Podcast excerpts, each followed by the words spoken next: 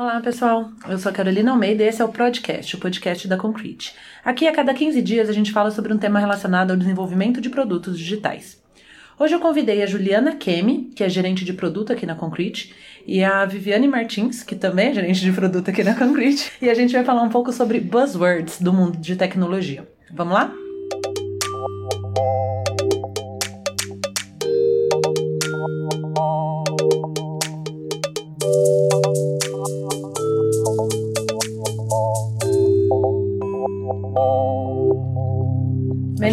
Para começar, por que, que a gente vai falar dessas palavras da moda? Bom, para começar, para quem não me conhece, eu sou a Juliana. a inspiração de falar de buzzwords vem de vários ambientes que a gente frequenta. Então, desde reuniões, propostas comerciais, entrevistas, a gente percebe o uso das mesmas palavras ou um uso frequente de mesmas palavras. E aí, um, do, um desses dias, ouvindo um outro podcast falando de buzzwords no mundo geral, né, é, surgiu essa ideia da gente conversar também sobre quais eram as buzzwords e listar quais eram as buzzwords de TI que a gente mais percebia. É. Na verdade, isso está tão presente no nosso dia a dia que não é incomum a gente se pegar falando também essas palavras. Então, é, é comum eu falar com alguém e falar, ah, tem um gap nessa informação. E, e, o quanto isso pode ser pouco representativo do que a gente está querendo falar de verdade. Então, o que, que a gente está querendo embalar quando a gente fala uma palavra dessa? A gente está usando essas palavras de forma correta? A gente está usando bem essas palavras? É isso que a gente queria discutir aqui, com um pouquinho de humor também, porque ninguém é de ferro. mas é comentar com vocês o que a gente tem percebido. E deixar claro que não é uma crítica quem usa exatamente as palavras, até porque a gente também usa pra não, caramba aqui na nenhum, A gente faz isso o dia todo, o tempo todo. Sim, eu acho que é legal a gente também desambiguar que, assim, uma buzzword não é uma palavra ruim. É só uma palavra que a gente utiliza tanto ela o tempo inteiro que a gente, às vezes, acaba até perdendo o real significado, o real sentido da palavra. Mas não significa que é uma palavra ruim, uma palavra que não deveria estar no nosso vocabulário. Então, vamos lá. A primeira delas é disruptivo. Bom, disruptivo acho que é uma das palavras que todo mundo tem ouvido em todas as esferas, independente de ser de TI ou não, né? É algo que todas as empresas buscam de alguma forma fazer. Uhum. A gente até costuma dizer que as palavras elas são ao longo do tempo elas são recicladas. Por exemplo, tem uma brincadeira que a gente faz que disruptivo é o novo lúdico, né? Todo mundo quer ser lúdico e hoje todo mundo quer ser disruptivo.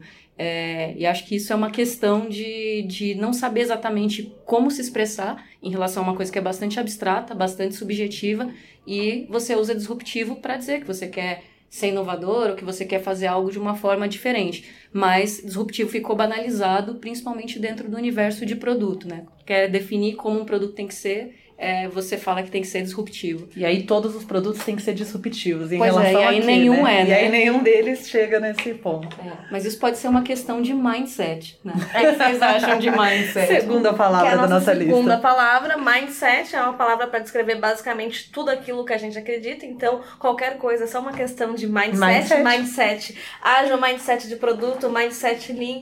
É, é só uma palavra, no fundo, muito mais bonita e enfeitada pra gente dizer uma forma de pensar, uma forma de fazer. Sim. Mas ela vem carregada de um significado que quando, é diferente de você falar, ah, é só você pensar de uma forma mais simples, quando você fala ter um mindset lean, você é, parece que, as, que, a palavra virou um pavão, assim, né? Ela ficou toda ela cresce. embelezada, ela cresceu em, em peso e em significado. É. E parece que você é mais inteligente do que se você falar uma forma e dependendo de da forma como você aplica isso, o mindset fica pejorativo, né? Parece que você está julgando toda a forma de pensar de uma pessoa usando uma palavra curtinha que é mindset. Ah, isso é um problema de mindset. Fica muito, é, muito mais pesado, eventualmente, você usar é, a palavra num outro idioma e, de fato, parece que você é muito mais inteligente, que você sabe muito mais, com uma, muito mais propriedade sobre o que você está falando. Nossa próxima palavra é background. Basicamente, tudo o que a gente, o que uma pessoa já fez, já pensou, né? Você pode resumir todo o seu conhecimento com me explique um pouquinho melhor sobre o seu background. Conte-me.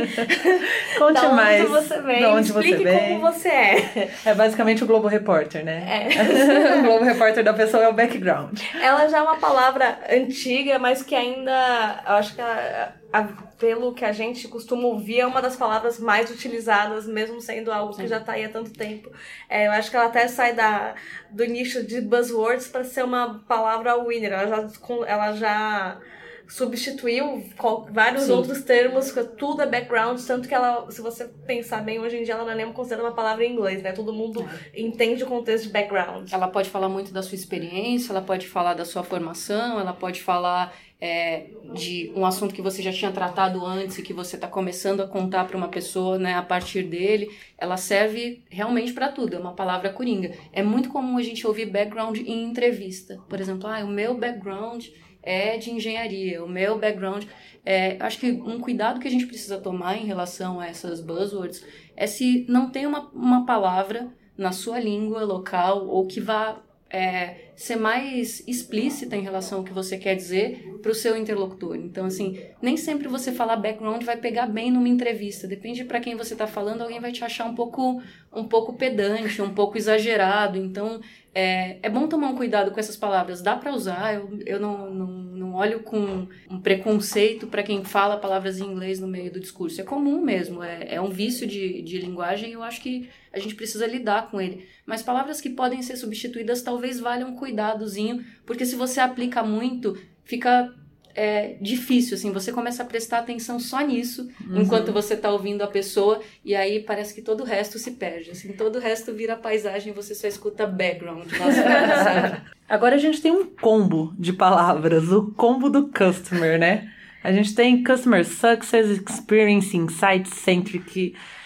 Customer, customer. customer. então, ninguém mais tem cliente, né? Todo mundo só tem customer. É, é engraçado como isso é muito presente quando a gente está começando a desenvolver um produto e que é, o foco de um produto é em quem vai utilizá-lo, que é o cliente, né? É quem mais interessa para a gente.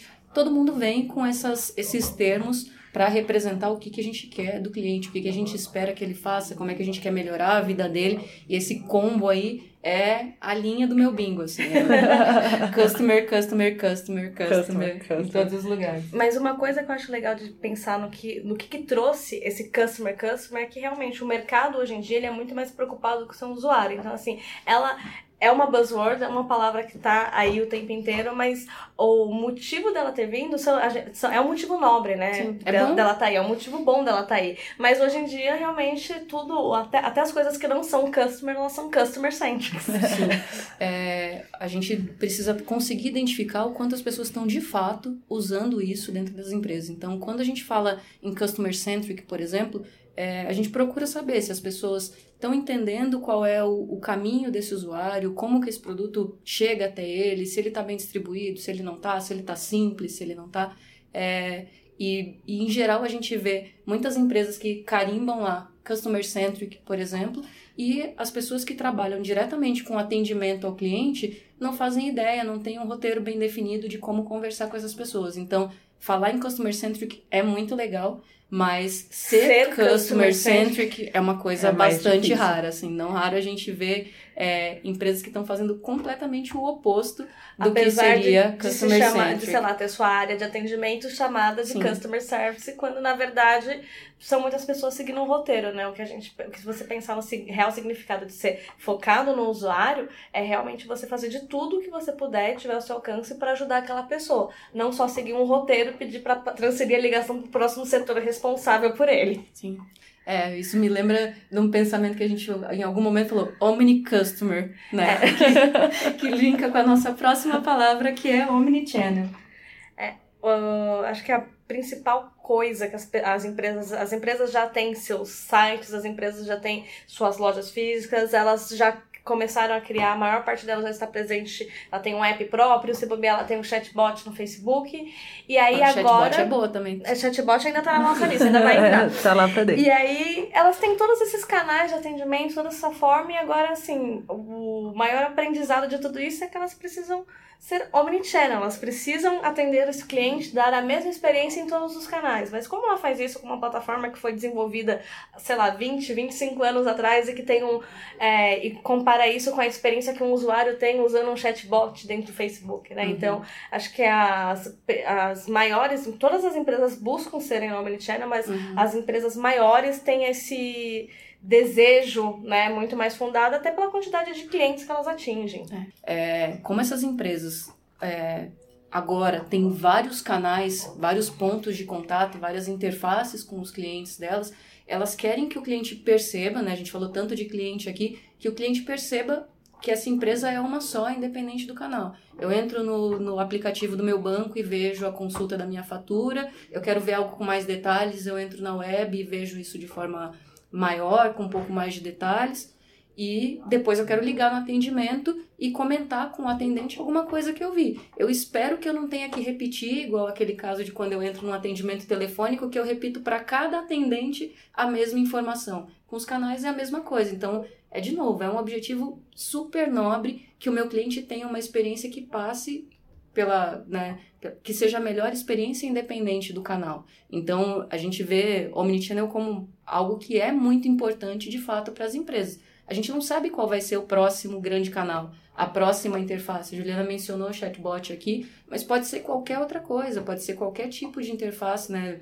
Existe uma, uma máxima que diz que em, em 2020 aplicativos não vão mais existir de, um, de, um, de uma linha de pesquisa bastante importante e a gente não sabe, de fato, e aí, o que, que vai substituir os aplicativos? Então, é, Omnichannel é importante, inclusive, para os canais que a gente ainda não faz ideia de que vão acontecer. E, e de fato, essas empresas, elas não conseguem ainda ser Omni, né? É, um, é uma meta para todo mundo, ou para boa parte das empresas com quem a gente conversa. Mas elas não são Omni justamente porque as estruturas delas são, são criadas muito separadas, fragmentadas, é, né? Em são... geral, as estruturas são criadas é, apartadas por canal, né? Não é muito Uhum. diferente, você, não é muito difícil você ver um contexto de ah, a gente tem esses serviços para web, esse para mobile, esse para URA, mas a gente nunca tem uma plataforma de serviço unificado que realmente, efetivamente proporcionaria uma experiência omnichannel É, para a própria usuário. estrutura de negócios é muito segmentada, né? As empresas foram fazendo os produtos delas aos poucos, elas não fizeram isso como um único produto. Então, é natural também que agora todo mundo esteja querendo correr atrás desse prejuízo, porque empresas mais novas, empresas do, dos, dessa década, já nasceram com essa visão de que precisam ser um pouco mais é, universais para conseguir dar uma experiência omnicanal para os seus clientes. Então, essa é uma que, assim, é, é muito importante, é bastante profundo. Daria um podcast só sobre sobre ela. omnicanalidade. Acho que? É, e aí, depois do Omnicanal, a gente tem a próxima que é design de serviços. Design de serviços a gente pode inclusive dizer que é uma das técnicas utilizadas para as empresas quererem ser omnichannel. elas estão tentando desenhar melhor, estruturar melhor os seus serviços para conseguir é, né, tanto o customer experience como a experiência omnicanal. Aliás, design também é um combo aqui, né? A gente Sim. tem design de serviços, design sprint, design thinking. É. Design thinking é uma boa, hein? É. Todo mundo tá falando em design thinking ultimamente. Pois é, então, eu, eu acho que nesse ponto, eu acho que vale. A gente, a gente colocou aqui design sprint, sprint zero, porque isso está muito atrelado à metodologia que a gente usa, né? Que, que é o, o Scrum, todo mundo tem dúvida de como é que nomeia. É, mas acho que a maior, o maior problema de significado de- desses itens, né? Desses que a gente citou especificamente, é o que isso significa, principalmente para a gente que trabalha em consultoria, o que, que significa quando eu estou dizendo sprint zero? O que, que significa quando eu estou dizendo design sprint? O que, que eu tô dizendo? O que, que significa que eu estou fazendo design thinking? Então, lidar como consultoria é natural a gente embalar o produto que a gente faz, até para explicar melhor, mas às vezes é, a gente tem um, um problema de como outros concorrentes, outras, outros, é, Outros players outros players no mercado é, Player. Agora eu só vou escutar as buzzwords que vocês estão é. falando. É, quando alguém, por exemplo, põe um copyright lá que isso aqui é design thinking, é, eu tô sujeito, como consultoria, a ter que fazer algo parecido com o que o meu concorrente faz. Porque isso foi vendido, embalado, alguém chegou com essa proposta, o comercial foi lá, apresentou exaustivamente e vendeu o design thinking para esse cara. Ou vendeu um design sprint para esse cara. E é natural que, que essa empresa, se isso funcionou, e a gente espera que tenha funcionado, né? Ninguém quer que, que os, os nossos clientes joguem, joguem dinheiro fora. É, se isso funcionou, ele vai querer que a gente repita esse modelo. Se isso não funcionou, ele fica um pouco ressabiado quando a gente diz Tenta que vai fazer de design sprint ou design thinking. Então, tem uma certa responsabilidade do mercado como um todo de procurar usar bem essas palavras ou de procurar criar um termo próprio, se for o caso de um produto específico que você faz, que você aplica uma determinada metodologia que não é a mesma que o mercado tem, para não confundir as pessoas que não têm obrigação de saber. Até porque sobre... cada caso é um caso e é um pode caso. ter sucesso ou fracasso em Sim. qualquer um E deles, o né? que a gente acaba fazendo na prática mesmo, a gente sempre acaba, assim como frameworks, como metodologias, são mais, é, é mais uma parte do leque de técnicas que a gente pode utilizar. Muito provavelmente, eu particularmente nunca fiz um design sprint ponta a ponta, mas eu já aproveitei muitas técnicas do design sprint para usar isso dentro dos clientes. Eu acho que é, isso acontece com qualquer uma das técnicas, né? Mas não é por isso que eu fiz um design sprint. Uhum. E é bem legal porque design antes você pensava sempre no visual, né? Da coisa que fala design. Pra mim, antes de conhecer tecnologia, era sempre uma coisa bonita, uma coisa bem, né? Sim. Desenhada, enfim. E agora eu já tenho outro conceito totalmente diferente pra isso. Sim, é isso. Em alguns casos ajuda a vender, né? Quando você fala design thinking, Você tá você pensando tá pensando, Sim. você tá, né? É, é, uma, é uma coisa que às vezes não, não tem nenhuma tradução literal, né? É uma, é uma forma de pensar, é uma forma de. É, de, de tratar de os tratar- assuntos, de endereçar os problemas, de pensar. é, a gente até não colocou aqui, mas é literalmente do que as pessoas sempre chamam de pensar fora da caixa, Uhum. de pensar um pouquinho diferente, de tentar tomar atitudes diferentes para resolver problemas conhecidos.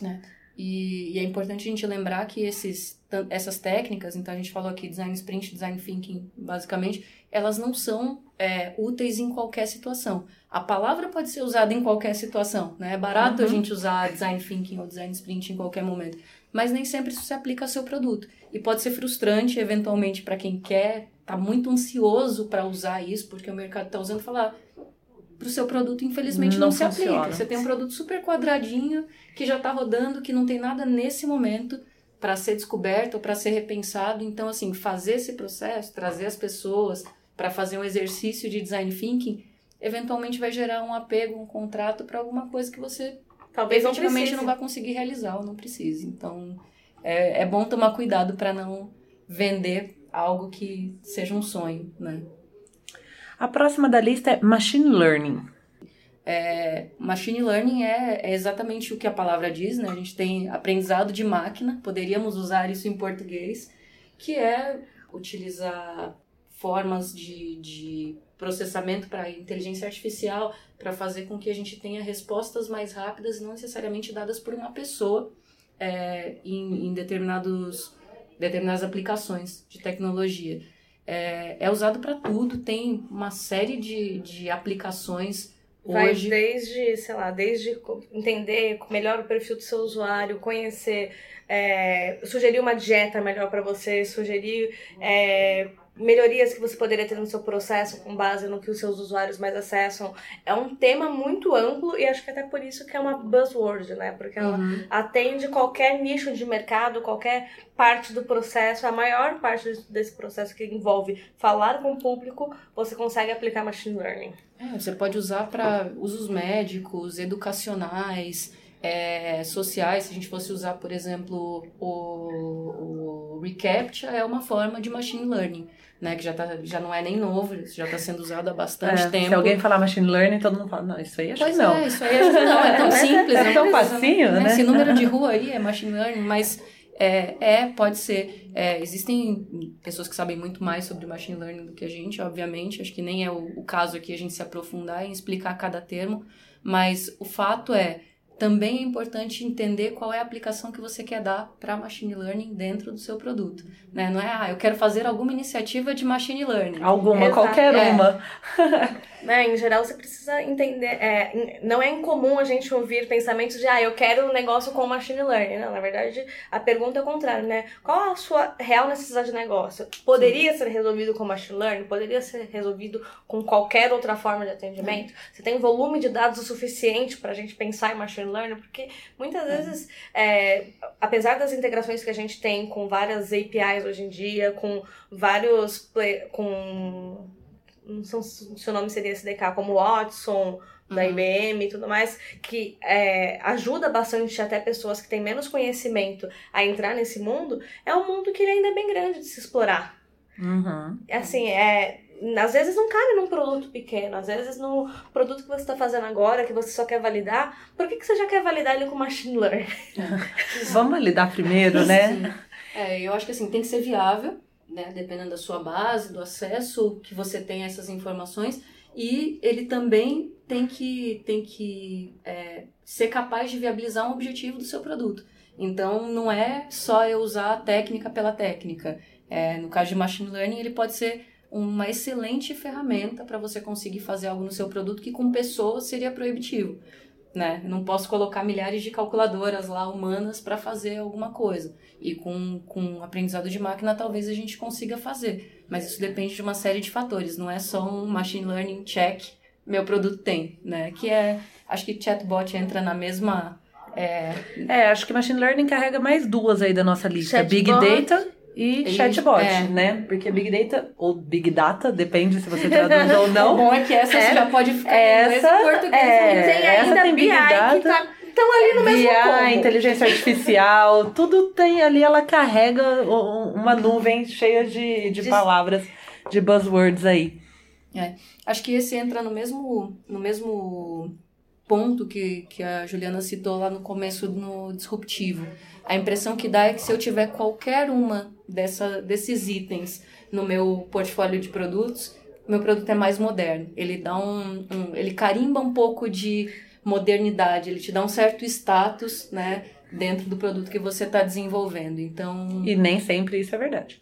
É, e, e, e para mim, assim, fazer um, um produto é, simples que funcione corretamente é, funciona muito melhor, eventualmente, do que você investir tudo que você tem, ou, ou uma grande quantidade dos seus recursos, em, em algo que é muito diferente do que você, né, de, de tudo que você precisa. Então, é, se você já tiver tudo que precisa funcionando e o próximo passo for fazer um atendimento é, automático, sem, sem pessoas do outro lado, é muito legal que você faça um chatbot. Pode acontecer. Agora, fazer um chatbot para substituir o seu atendimento pessoal, de uma forma que o usuário fique ali preso numa situação que ele não consegue resolver o problema dele, você gastou todos os seus recursos em fazer algo que é prematuro, que ainda não está é, bem tá definido dentro da, da sua solução. Então, é, cuidado. Essas coisas também, coisas que parecem importantes em geral, são muito caras, né? Uhum. Se aparecer alguém falando que, ah, eu faço chatbot, põe no seu produto agora, sem te perguntar muito bem qual é o seu problema, qual é a sua necessidade, acho que vale desconfiar. Estudar um pouquinho é, mais. Pede uma eu segunda opinião. Como usuária, chatbot, entre todas as nossas buzzwords, é a palavra que mais me me deixa triste, porque chatbot eu sempre costumo. Eu acho que eu ainda não tive uma experiência boa com chatbot. Em geral, né? Ele é um negócio muito legal, todo mundo quer ter. Aí você fala lá o seu nome no atendimento, você fala o seu problema, logo em seguida ele te pergunta a mesma coisa. Aí depois que você chegou no loop do final das suas opções, ele fala assim: se ainda não resolveu o seu problema, entre em contato com a nossa central de atendimento. Você fala, obrigada, né? Perdi. É, perdi meu tempo perdi aqui, meu tempo não resolvi aqui, meu problema. Resolver, acabei. Então, acho que de todas as palavra chatbot é a que mais me chateia como usuária. É, mas, enfim, acho que isso tem muito mais a ver, muito menos a ver com a tecnologia em si e muito mais a ver com a forma como ela é implementada. Uhum. A palavra não é ruim em si, a técnica não é ruim em si, mas a forma como as pessoas estão ávidas por fazer ter qualquer isso. chatbot é que faz que a gente ainda tenha experiências um pouco ruins. ruins. A próxima da nossa lista é Canvas. Canvas. Ah, Canvas, é, assim, a gente, eu já escutei mais. É, em produto a gente ainda escuta bastante, mas ela virou, é, acho que é importante até ela tá aí porque ela voltou pro tamanho que ela deveria ter para mim. Então, assim, ela, ela voltou a ser uma técnica. Ela é mais uma das técnicas que a gente conhece quando a gente está falando de desenvolvimento de produto. Então, ela passou. É bom para a gente mostrar que as coisas também oscilam, né? É, no momento, isso é a solução de todos os problemas. Todas as empresas querem usar, isso parece super moderno. E em determinado momento, ela volta para o lugarzinho ali que ela, que ela tem. É, é, continua sendo importante, continua sendo útil, continua sendo é, fundamental na hora que a gente vai definir tanto o produto, quanto o negócio, quanto o feature. Tem milhares de, De canvas que a gente variações pode de. É, inclusive tem outras variações, né? É, a Lean gente É, a gente colocou É, a palavra Canvas no geral porque a gente, Sim. mesmo entre as técnicas que a gente aplica no dia a dia, a gente tem desde Business Model Canvas, quando a gente está no começo do negócio, Lean Canvas, quando a gente está definindo, até o Opportunity Canvas. Canvas. quando a gente chega no nível de feature. Então, é, é Até uma... umas coisas que, em algum momento, por exemplo, fizeram Project Canvas. Nossa. E, é uma... e aí falar, ah, é fulano, um autor. Ok, funciona pra você. É, Ótimo. Eu, eu acho que é, é, é bom, né? Ajuda É a divulgar, ajuda a promover a técnica. Mas aí depois de um tempo aquilo volta e ganha o lugar dela na, na história com o tamanho que ela merece. Assim, É. Vai ficar lá. É ali, uma, uma coisa que a gente pode usar quando a gente precisar. E DevOps? O que, que é DevOps? É, Nossa, DevOps é muito difícil de explicar, né? é um dev, mas é Inclusive, a é gente do- tem podcast sobre DevOps. Exato, se eu você acho que quiser. eles podem dizer Eles melhor o que explicam eles muito são. bem. Dá uma corridinha aí no SoundCloud lá embaixo. Tem, uma, tem um podcast sobre DevOps. Eles explicam muito bem, o Pedro e o Wesley, sobre o que, que é DevOps. É, mas o motivo de DevOps tá aí é o que a gente tem visto muito como buzzword. Qualquer. é, a gente sabe que DevOps surgiu da necessidade de, da área de infraestrutura, de operação ser muito mais ligada com o desenvolvimento, né? Daí que surge toda essa linha de pensamento, essa forma nova, porque DevOps não é só um papel. É uma muito- cultura, é uma né? É um cultura, jeito uma forma de, de pen- pensar. É um mindset. Mas vocês já repararam que quanto menos a gente sabe sobre um tema, mais a palavra pega? Exato. É verdade. Quanto eu não consigo definir o que é DevOps. Aí você olha em todos os materiais que a gente vê, DevOps, DevOps, DevOps, DevOps, DevOps, e isso parece que multiplica, assim, né? Uhum. A gente ainda não conseguiu achar uma definição que seja um pouco mais é, limpa, fácil de explicar, sem ser num podcast, É né? um podcast de 40 minutos para explicar o que é. Você tá com tempo pra gente falar sobre, Sobre DevOps? E eu acho que é daí que minutinho. vem o motivo dela ser buzzword, né? Você tem, sei lá, vagas que não tem nada de DevOps, não tem nada de pensamento de, de trazer, é, automatizar a sua infraestrutura, colocar código nas coisas, É testar. a mesma coisa Deploy do. Omnichannel. né? Exato. Você não tá sequer preparado para utilizar DevOps. DevOps. Claro que precisa começar de algum ponto, mas assim, é, a sua empresa não faz DevOps, né? E nem dá para fazer nesse momento. Precisa né, começar o processo para ter um, um para adotar isso como linha de pensamento e adotar isso dentro da sua da sua estrutura, mas é bem complicado. Acho que DevOps está aí para mostrar o quão é, herméticos são alguns conceitos e o quanto isso ajuda a viralizar. A próxima é startup. Faz um tempinho que também que, que a gente não ouve tanto assim, né? É, Ela já deu uma. Ela é uma Acho que as startups palavras cresceram. sazonais, né?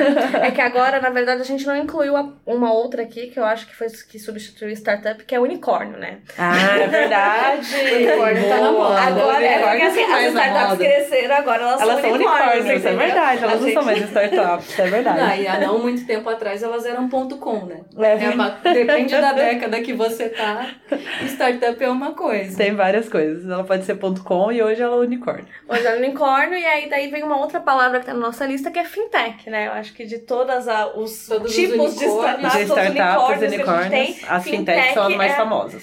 é, na verdade, é qualquer coisa tech, né? É verdade. Você pega o, o nicho de mercado e você to- coloca um tech no meio e aí você, Pronto. você tem a sua Resolveu. startup de tal assunto. Tá lá, de tech, algum assunto tech. Mas startup é, era considerado é, a empresa pequenininha, né? Que começou e faz de um jeito ágil e lean, etc. Mas todas elas crescem, né? Acabam crescendo e, e se tornando uma empresa de verdade. Aí ela deixa de ser startup ou ela... E aí isso é uma coisa que eu acho muito louca, né? Às vezes você tem empresas com mil, dois mil funcionários que se consideram startup. É, mas aí? por quê? O que, que caracteriza uma startup, né? É o tamanho ou é o jeito de pensar, de fazer? Vem muito em, termos de tamanho, em termos de faturamento, né? Enquanto ela tá conseguindo cobrir suas receitas, enquanto pro- o tempo de produto que ela tem no mercado. Eu acho que tem a ver com, com você tá começando alguma coisa nova também, assim. É, é difícil. É por isso claro, o start? Mas deveria, Ah, né? Ah, o que a gente vê agora é, são algumas empresas que já começam com dinheiro, começam com uma ideia que já está validada, por exemplo, no mercado, e se consideram uma startup. Uhum. Então, assim, não dá para considerar startup algo que Já foi está começando de fato, que já foi validado. Então, acho que o risco aqui é de a gente, de a gente errar no, no, que, no significado, no que a gente está fazendo. Ser pequeno não significa que você é uma startup. Uhum. É, estar começando não significa que você é uma startup. Não ter dinheiro Não não, significa. significa. que você é uma startup. É, acho que startup ficou muito amplo mesmo e, e, né, assim como como ponto .com também era. E tem Lean Thinking. Tem Design Thinking, Lean Thinking. Pois é, pra mim, é, Lean também é uma que podia vir. Tem o combo do Lean. Tem o Tem o combo combo do do Lean, Lean, é né? verdade. Tem o Lean combo do- Canvas. Tem o combo do Think, o combo do Design E o combo do Lean. É, para mim, assim, Lean é uma da- das razões de, de a gente fazer o que a gente faz aqui hoje. Então, assim, se eu tivesse que definir a Concrete como uma empresa de produtos digitais e o, o principal diferencial em produtos digitais da Concrete, eu ia falar que é o pensamento Lean, de Uhum. fato, que é por onde a gente começa, como a gente começa, um foco no, no porquê é que você está fazendo determinada coisa, tentar racionalizar o uso de tudo que a gente tem em mãos, então racionalizar o uso de técnicas, racionalizar a quantidade de pessoas, racionalizar é, o produto que você está desenvolvendo, tudo isso é, tentando diminuir o desperdício, fazendo de forma mais responsável. Lean para mim passa por isso, mas Lean eu colocaria nessa lista porque é uma palavra que foi completamente esvaziada é, ultimamente. Tem algumas coisas que são que estão longe de ser Lean, né? Que são absurdamente é, Elas já começam pesadas gigantes, né? e começam enormes e a- as pessoas ainda estão falando que é o pensamento lean. Então, acho que esse vale estudar bastante os materiais que a gente tem aí, método Toyota, voltar para as origens para ver se você está fazendo é, lean de fato, né? É super bonita, é uma historinha é, Legal. boa de saber, boa de contar, mas é, em geral, é, lean é uma coisa que assim é, precisa investigar se, se é lean mesmo, assim, se você Se está tá fazendo o mais enxuto ser- que dá, se você está fazendo mais simples que Ou se dá. você entendeu o que é o significado do enxuto, né? Enxuto não é, não é rápido, não é Não é fazer ruim. com poucas pessoas, não é ruim, é qual o menor pedaço que você pode ter para validar Sim. aquela hipótese. Não significa que você vai fazer um produto ruim, não significa que é um produto incompleto, é só qual é a primeira forma, a forma mais simples e mais rápida de você conseguir botar isso para rodar para poder ter feedback. Que é a nossa próxima palavra. Vocês estão ficando boas. é, né? né? Os nossos links Os, são os muito ganchos bons. aqui, ó, indo de um lado pro outro. Tá ótimo. Feedback. É uma palavra que eu acho que é, ela tá aqui na lista como buzzword, mas ela já é uma palavra incorporada no nosso vocabulário. Hoje em dia, eu acho que é até difícil a gente achar um substituto para feedback, né? É, É, eu vou falar- fazer a sua avaliação, eu vou, vou te dar um retorno, É, é. é É que ela difícil embarca mesmo. essas duas coisas, né? É. Ela é uma avaliação e ela é um retorno. Ela é carregada de. é, ela é uma informação relevante nesse retorno. Não é um simples retorno de ah, um ok. Né? É um, ela, é, ela é uma resposta alguma coisa que você é, fez, ou alguma coisa que você pediu, ou uma avaliação de fato. Uma opinião sobre É. o que você está fazendo. Ela é difícil de traduzir nesse sentido, né? Até por isso acho que ela ganhou força substituindo qualquer palavra melhor que a gente tenha em português para isso, de, né, de retorno sobre algum questionamento que, que eu tenha feito, uma avaliação sobre um, um comportamento, um fato, uma característica. E é muito importante pra gente em produto, né? Porque é com o feedback dos nossos customers que a gente consegue evoluir Criar um nosso produto disruptivo. muito bom. Viu? É Dá- pra gente brincar aqui. Gente, dá pra brincar muito com a isso, tô Não, acho que adorando. vocês deviam sair daqui e montar startup. Bom, então vamos para nossa próxima palavra. Agile Coaching. pois é. Agile Coaching é... é Agile por si só já é uma palavra, é, né? Coaching também, né? Co- Coaching também. também. Coaching. Bem, é... Todo mundo pode ser coaching hoje em dia, de qualquer coisa. Eu vi esses dias uma menina que ela é life coaching.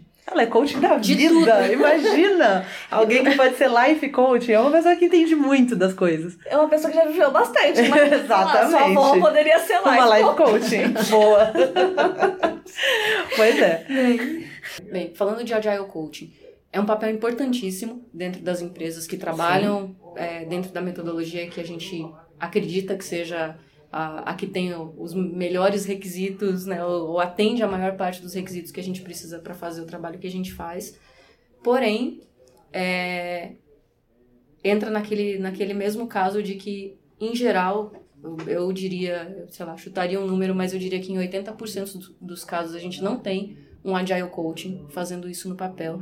É, eu vejo uma disfunção muito grande nesse, nesse cargo, nesse, nesse papel mesmo de agile coaching, que é como você não consegue trazer do mercado uma quantidade suficiente de bons Scrum Masters que sejam efetivos, que saibam de pessoas, que conheçam do trabalho deles, o que você faz para maximizar a, a sua estrutura de agilidade dentro das empresas é eu coloco alguns Scrum Masters em treinamento e coloco alguém que é o Agile Coaching que vai é, catalisar o aprendizado dessas, dessas pessoas. Assim, e não é ruim, não está errado.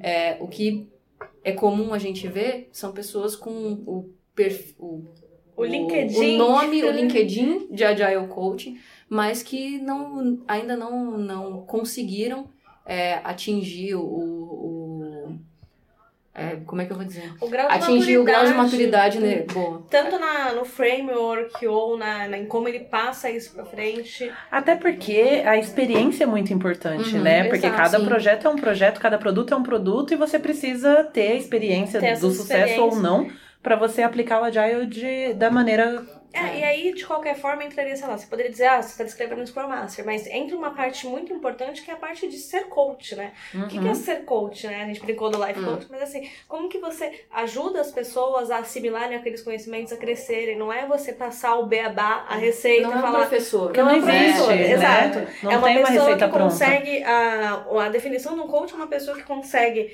é, entender quais são as suas expectativas, o que, que você espera seguir para crescer, para qual caminho você quer seguir, te apoia nesse caminho, independente da opinião delas. Então, assim, como que você consegue efetivamente praticar isso? O que eu vejo do papel do Agile Coach é que nenhum papel a gente tem desenvolvedor sênior e arquiteto, criaram o Scrum uhum. Master Sênior e o Agile Coach. Uhum. E aí, eventualmente, nenhum dos dois é, faz o papel de coach, né? Nem o SM, nem que, que, uma das prerrogativas dele é eventualmente ser coach né, do, do time, mas é um, um nome que deram para é, responder a uma disfunção das estruturas das empresas. Que é então, é ótimo, é bom ter, mas que é, eu, o nome eu, em si... Assim, é bom que exista, mas assim, isso não é um status né, dentro da empresa. Ele tem que refletir de fato a maturidade desse profissional com essa capacidade, que não é nem de ser um professor, nem de ser um mentor, é de conseguir fazer, apoiar no, no na busca por conhecimento. Né? Se, se a gente fosse falar de coaching para a vida, é. é basicamente isso, fazer com que você consiga pelo, pelo seu próprio caminho, é, obter o, né, chegar aos seus objetivos. E tá muito difícil de achar de coach. É. Gente, ainda bem que tá difícil, né? Porque se, se todo mundo fosse, se todo mundo fosse. Loucura. É. E acho que aí tem, além da questão da, de como essa pessoa lida com o time, existe uma parte muito grande de qual mandato que essa pessoa tem dentro de uma organização. Uma uhum. organização que tem uma estrutura extremamente hierárquica. Você realmente acha que uma pessoa, duas, três, cinco pessoas com o papel de agile coach vão conseguir mudar a mentalidade de toda a direção da empresa? É, e, e, e tem, a gente precisa entender se ela tem autonomia para para fazer isso, se ela consegue dar o, o colocar os incentivos corretos, ela... colocar em prática, exatamente. E é assim, é comum, mas nem todo mundo que é é agile coaching é agile coaching. A inovação. E inovar o seu produto. Inovação também é uma buzzword? Inovação acho que está muito, muito conectado com disruptivo, né? Tudo que é, é disruptivo está, é, inovando. está inovando. Na verdade, eu acho que inovação a gente tinha colocado aqui porque parece que inovação ou innovation, as variações, é, é a palavra mais utilizada no LinkedIn, ah, se é? eu não estou é. enganada. Ah, que legal. É. É, existe uma lista de buzzwords no, do, LinkedIn do LinkedIn também. Quem quiser pesquisar, vale a pena, assim. E, e... e inovação tava lá. Inovação tava lá. Tem como a gente ser especialista em inovação? É... é... é, uma pergunta meio assim, né? Sei lá, o que, que veio eh, primeiro, né? A galinha ou o ovo, né? Porque como que você é especialista se você é, você parar pra pensar em termos práticos, né, para você ser especialista em inovação, você tem que fazer algo realmente disruptivo, algo que ninguém no mercado está fazendo. E, real, e aí você nem sempre é um especialista, né? Porque especialista é. não é uma coisa que entende muito do negócio, então você tem que fazer muitas inovações então, e muitas. É, acho que a ambiguidade aí tá entre você ser um especialista em inovação alheia né? Você estuda Boa! o que as manda bem. pessoas estão fazendo para inovar. Uhum. É, Aí, um ok. estudioso, ok. Ok. Porque especialista em inovação na prática é muito complicado. Você pode ser especialista em fazer coisas de forma empírica. Você, você pode ser especialista em experimentar situações que podem ou não te levar ao sucesso. Mas especialista em inovação, é, eu, eu não vejo, assim, a gente consegue citar alguns produtos que são extremamente inovadores ou empresas que realmente romperam com alguma característica do mercado nos últimos anos, mas elas não são tantas assim para a gente ter tantos especialistas em inovação. Inovação. Então, eu acredito que a maior parte das pessoas não participou, de fato, de nenhuma iniciativa inovadora. Então, deveria ter lá é, especialista asterisco. em inovação é, Teórica. teórica. Teórico. É, Boa, especialista boa. teórico em inovação é, para mim é o termo correto. É o termo assim. correto. Não que as pessoas não devam perseguir o objetivo de inovar e, e claro que pequenas inovações dentro dos produtos eventualmente já fazem uma grande diferença Uhum. né? Não é desmerecer a questão da inovação, mas é, não é esse, esse peso, essa grandeza que todo mundo dá para a inovação. A gente continua insistindo. Inovar é o seu produto funcionar. Ino, né? É, Então, ele, é ter releases constantes, é ter o usuário utilizando, sei lá, às vezes inovar é acrescentar um itemzinho ali no seu menu de opções e ter uma É. opção a mais ali. gente, não tem nada mais inovador do que algo que a pessoa consiga entrar, usar, pagar por aquilo e sair e, pronto, ficar e satisfeita. ficar feliz. Isso para mim é super Sem sofrer. inovador, é a grande inovação que eu tô esperando para os próximos anos. Muito bom. Mobile. Ou mobile. Ou móvel. Ou móvel. Ou mobile, depende do seu corretor. O É meu corretor verdade. direto chama o meu de mobile. De mobile. Mas é, mobile é uma palavra que ela já tá, ela anda muito próxima com a gente não, nem colocou aí, né, com apps e qualquer coisa do tipo. É, tudo é mobile first, né? É a, Uhum. é a primeira frase que a gente costuma ouvir, porque assim, hoje em dia, realmente, o celular é a primeira tela das pessoas, né? É, todo mundo tem o celular, hoje em dia a maior parte das pessoas nem tem mais computador em casa. Quem usa o computador costuma utilizar muitas vezes só no trabalho, mas na sua casa você não usa, você não usa o computador, você usa o celular. E por isso ele acaba tendo esse peso tão importante, né? É, é importante a gente falar de, quando a gente fala de mobile, é entender, eu, eu entendo essa palavra muito como tendência. E nos produtos é importante a gente entender como uma forma de contato está substituindo a outra. Se a gente tivesse que fazer uma referência entre startup.com, há 10 anos ou há 15 anos a gente estaria falando em web, né? O primeiro, o primeiro iPhone não tinha sido inventado ainda, era muito difícil que alguém falasse de, de mobile. É, então, assim, as coisas elas tendem a evoluir e o canal ele tende a evoluir junto com as pessoas. A nossa vida mudou, o ritmo que a gente é, tem de vida mudou e isso nos leva a ter canais diferentes com o, as empresas né, que a gente tem como referência, como, como é, os nossos nortes para consumo. Então, mobile para mim é só isso. Eu acho que ele, ele merece o lugar que ele tem mesmo. É uma tecnologia, é uma tendência de mercado, ainda está crescendo hoje, mas possivelmente deve ser substituído por uma nova forma de interagir Que a gente ainda não sabe os- qual é. é, os consumidores. Uma É, forma que a gente não sabe qual é. O sei- Lima, nosso head da área mobile aqui na Concrete, é, no podcast de, de Tendências 2018, ele fala um pouco sobre a, o- a chegada no patamar da curva S de mobile, né? Já é uma coisa que todo mundo já tem Sim. e que agora é, a evolução nisso fica um pouco mais complicada. A Sim. gente vai pensar em outras coisas a partir de agora. É uma forma estabelecida de, de comunicação. Funcionou, Funcionou. é, Funcionou, tá aí, continuou. tá aí, continua. Todo mundo tem que pensar nisso obrigatoriamente, assim como pensava web obrigatoriamente há Da algum mesma forma, tempo. você, não- mesmo pensando em mobile, você não deixa de pensar de pensar web. é, é. você vai. Mas, Mas, é engraçado, você vai né? Como as pessoas, coisas. por exemplo, antes tinham um, é, uma, uma, uma questão com isso, que elas falavam, ah, essa é a nossa estratégia mobile. É, as pessoas têm uma estratégia, as Uhum. empresas têm uma estratégia. Ela, ninguém fala que tem uma estratégia web, ninguém fala que tem uma estratégia telefone. Né? É, Estratégia você telefônica tem, você tem uma estratégia, você tem uma estratégia de comunicação, você tem uma estratégia de crescimento, você tem uma estratégia financeira. É, mobile é só um, um meio para você atingir os seus consumidores. Você viu que a gente falou bastante de consumidor, de pessoas. São coisas que nunca mudam. O seu negócio, a sua oferta, as pessoas. Isso vai se manter em qualquer tecnologia que a gente utilize, em qualquer canal que a gente utilize. Então, mobile, daqui a algum tempo a gente vai olhar para isso e falar: o que, que era mobile? assim como hoje a gente olha telefone, né? A gente fala, é, fala Nossa, as pessoas são tão esquisitas, usam computador em casa. Próxima palavra: Scrum. Scrum. Toda hora traduzindo. A gente podia ter falado de, de Scrum lá Junto quando a gente com a falou Agile, de né? Agile Coach. Pois é, é. acho que elas estão bem conectadas, né? Scrum é, é, é um framework que já está mais que estabelecido no mercado, né? Já está mais que provado.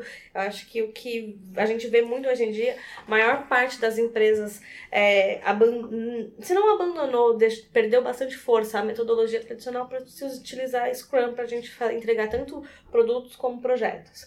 Uma coisa que eu acho que o porquê que eu a considero uma buzzword é que Scrum não é só você ter dailies, não é só você ter reuniões diárias e entregar aquilo numa cadência de 15 dias. Se você pegar um, um produto que você tem para entregar, um projeto, quebrar ele em ciclos de duas semanas e ele não fizer sentido no final, a cada duas Não é semanas, Scrum. ele ainda não é Scrum. Você tá fazendo um waterfall em sprints. Aham. Ah, eu tenho um, um artigo sobre isso, né? É verdade. Lá no blog tem um artigo da Vivi sobre isso. Dá uma olhada lá, concrete.com.br barra blog. Pois é, verifique se você não está fazendo Scrum em ciclos curtos. Em né? ciclos curtos de waterfall. É. E eu, eu acho que é importante a gente citar também como algumas coisas é, apavoram ou afastam as pessoas de algo que pode ser bom ou, ou que pode funcionar para eles.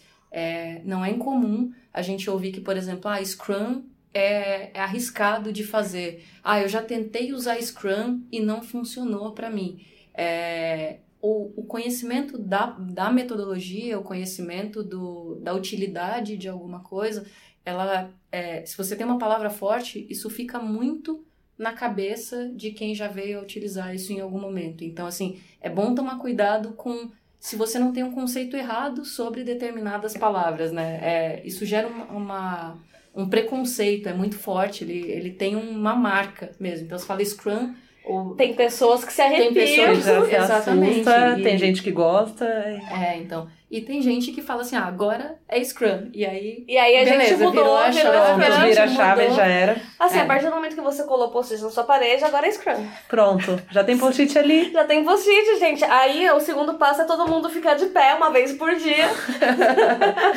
Durante reunido em 15 volta dos minutos. post-its, entendeu? E aí você já tem Scrum, você já é Scrum.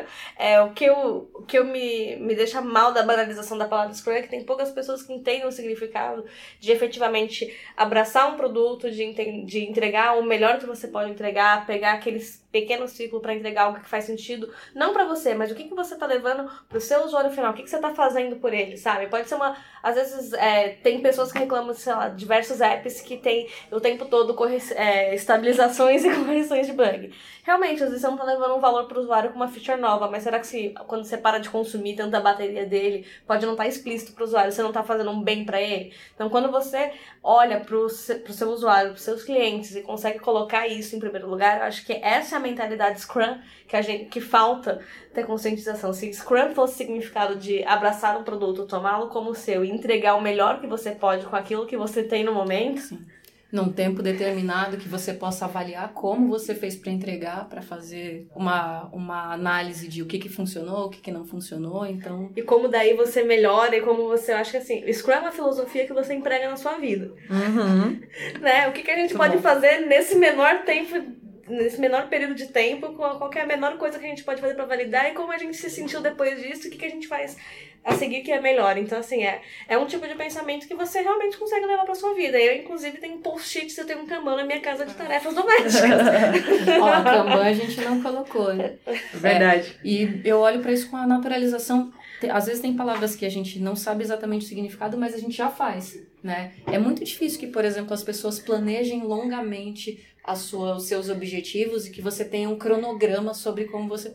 Tem gente que faz isso, Sim, mas não sim, é... tem. Em mas geral, é você tem os objetivos, seus objetivos Sim. do ano, você não tem um cronograma dos seus objetivos. É. Em geral, você quer fazer uma- alguma coisa, você vai fazer um churrasco, por exemplo, você diz todo mundo que tem que participar disso, coloca o objetivo para todo mundo, vai se falando com uma certa regularidade para garantir que as coisas estão indo e para todo mundo conseguir é, saber qual é a parte dela naquilo, E até que entrega um chega valor. num dia você entrega um valor, né? Olha como isso é muito mais próximo de, de É. Scrum do que de metodologia tradicional. Eventualmente você está usando a palavra sem saber ou está fazendo sem usar a palavra. É bom palavra. tomar um cuidado sobre isso. Estamos chegando aqui no final, nossa penúltima palavra, microserviços. Vocês têm que colocar o microserviços? Verdade, né? É. Acho que a gente poderia substituir na, na- nas que a gente vê a aplicação real no, no nosso dia a dia em português, elas ficaram assim. Mas aí eu vou fazer a piadinha que a gente já ouviu. É um serviço pequeno? Gente, É um microserviço. é um, mi- é É um um- serviço. É muito pequeno. Pois é. É um pois tão é. pequenininho que eu não sei por que que é difícil. Nossa, ainda bem que não tem nenhum back-end aqui com a gente. Provavelmente tem alguém que possa explicar melhor sobre microserviços. Mas assim, para mim, microserviço tem muito a ver com produto. E a gente fala pouco nos ambientes de produto. É, ele tem muito a ver com você organizar a, a sua estrutura, a sua arquitetura de software baseado nas, nas entidades do negócio. Então, como é que você faz para quebrar esse serviço e conseguir vantagens, como por exemplo fazer deploy independente de cada um de, desses serviços, de forma que ele faça sentido dentro do, do, seu, do seu negócio. Né? Ele é muito orientado à, à, à menor unidade, então eu não diria que são microserviços, eles são serviços atômicos. A menor, a menor entidade, o menor problema que você pode tratar de cada vez deveria estar em separado.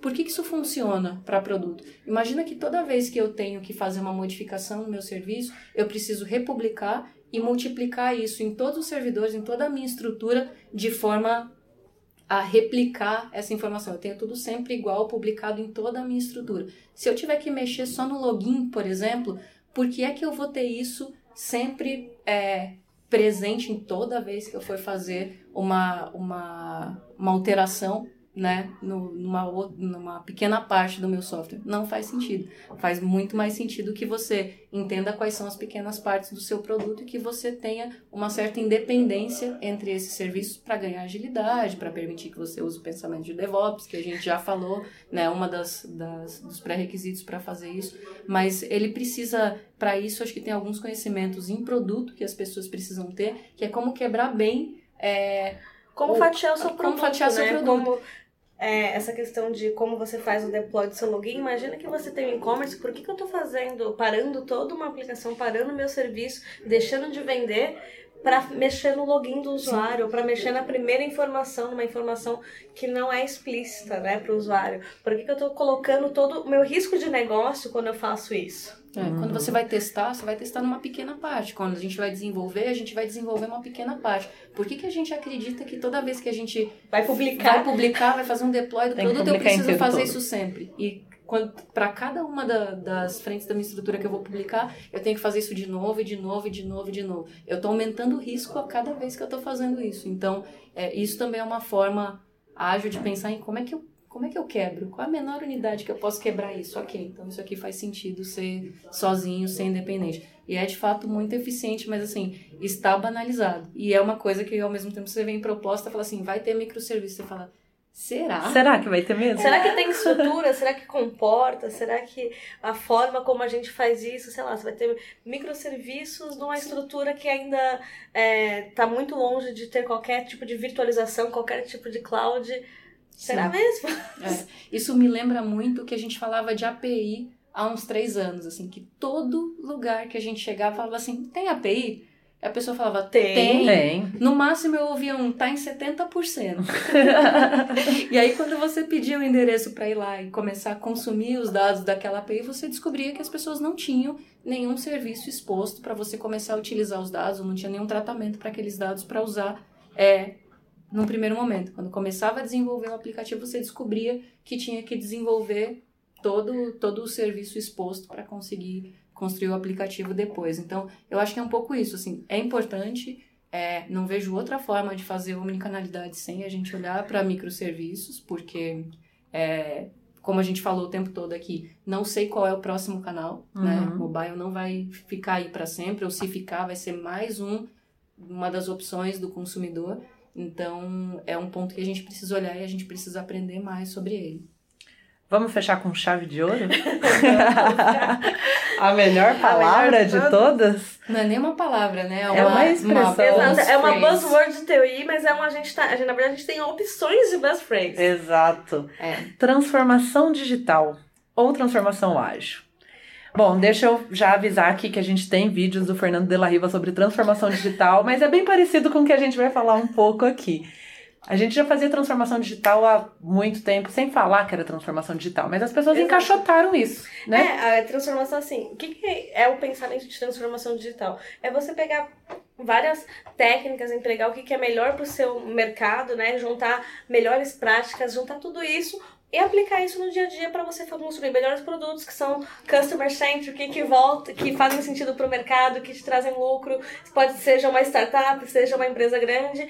E é você conseguir aplicar esse link thinking no seu dia a dia, ter coaches que ajudam as pessoas a pensar da melhor forma, a crescer, disseminam conhecimento, mas é, não é uma caixinha.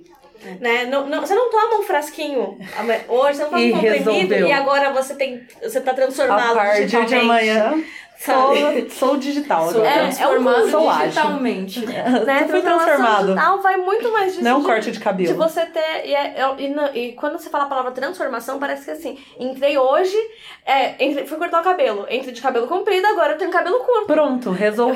Resolveu. E, no- e transformação digital não é isso. É uma coisa que vai. é, tem que ser. Tá dentro da cultura da empresa. Todo mundo tem que acreditar naquilo. Você precisa conseguir disseminar isso para toda a empresa. Você precisa aplicar aquilo. Né? Você não coloca isso. A trans- Você não fala que eu tenho um timinho aqui de transformação digital e todo mundo vai ser transformado. E a gente não sabe ainda qual é o estado da arte, né? A gente não chega num chegou nele ponto. Pronto, transformamos. Ok, É. pode tirar o time aqui de transformação que ele fez o trabalho dele. A empre... Isso é um ponto muito importante. Time de transformação, né? Quando você tem uma frente encarregada de fazer isso.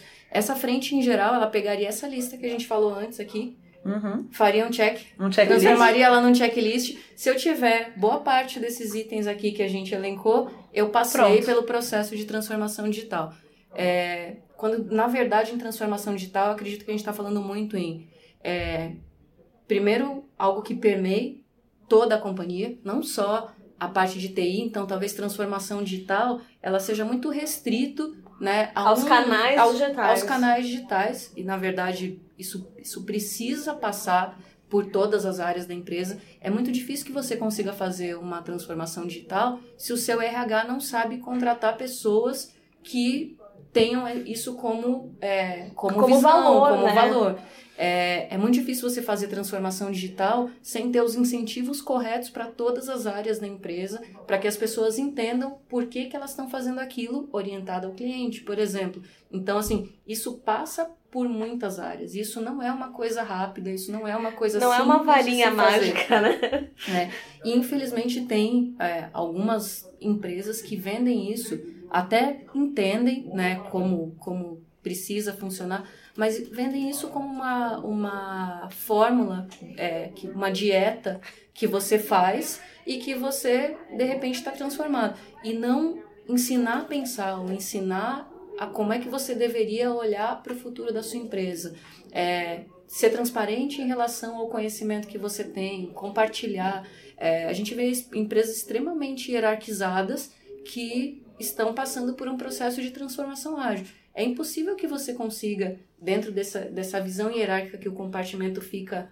É, O conhecimento é compartilhamento fica né? compartimentado e não compartilhado, que você consiga passar por esse processo de transformação. Então, quando alguém pega e fala assim, ah, esse aqui é o time da transformação, para mim é sintoma de que isso foi vendido dentro da empresa. Em geral, a diretoria comprou, as pessoas que são é, os, os líderes daquela empresa compraram, mas eles ainda não compartilharam isso, não fizeram isso fluir por toda a empresa. Não dá para fazer um time de transformação. O que eu acredito muito mais, e acho que é o, a, a crença da Concrete também, é que você precisa de, de uma, uma algo palpável, algo que exista para você é, expandir essa transformação. Então, isso vem através da execução, isso vem é, da, da, de uma estrutura que você possa usar para validar. Então, tem um produto que você já está desenvolvendo e que você começa a transformar a empresa a partir daquele novo produto. Ou você constrói uma plataforma como serviço, por exemplo,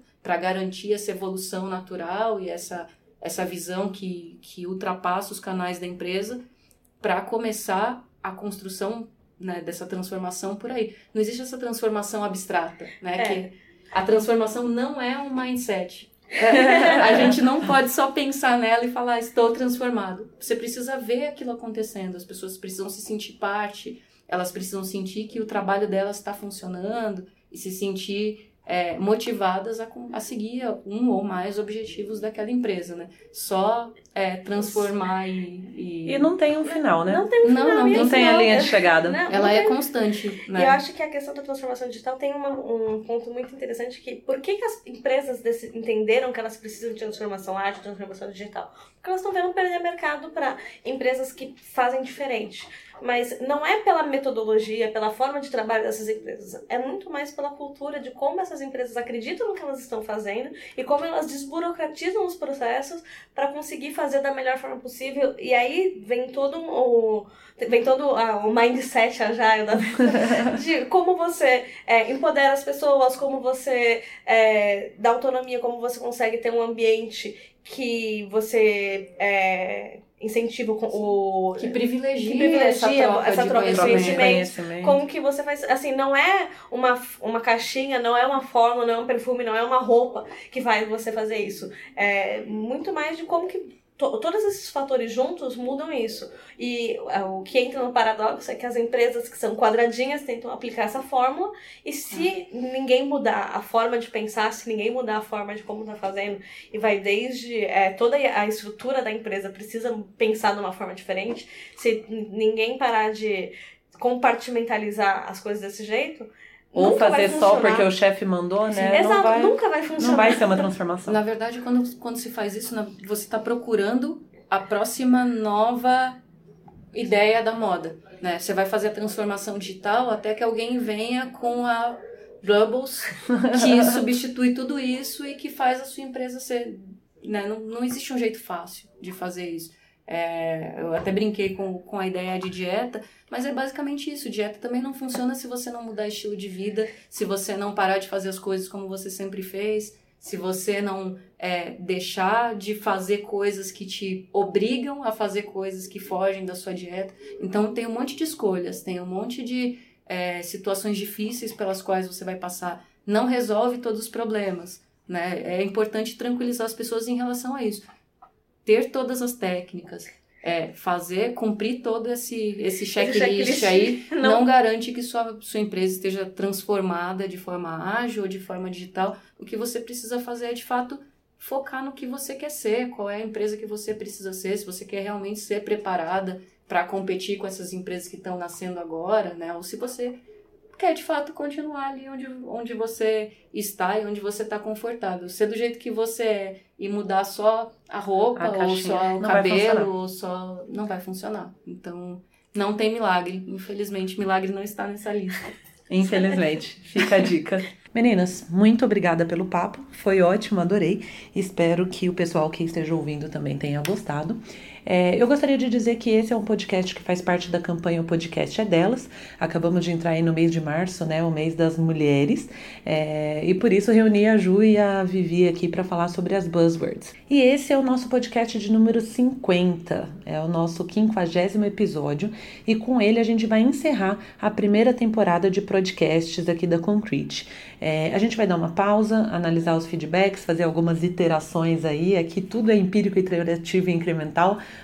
Vamos analisar nossos dados, vamos analisar os feedbacks dos nossos ouvintes e em breve a gente volta é, com um podcast aí um pouco mais incrementado, beleza? E se vocês tiverem qualquer feedback para dar, pode usar as nossas redes sociais, Facebook, Twitter, LinkedIn ou comentar lá no blog que a gente vai avaliar tudo e tentar voltar com um podcast melhor para vocês. Muito obrigada pela audiência até aqui, espero que vocês tenham gostado é, dos nossos assuntos é, e fique ligado nas nossas redes sociais, blog, é, Facebook, Twitter, LinkedIn, em tudo que a gente tem de novidade aqui na Concrete, a gente coloca lá, beleza? Até a próxima!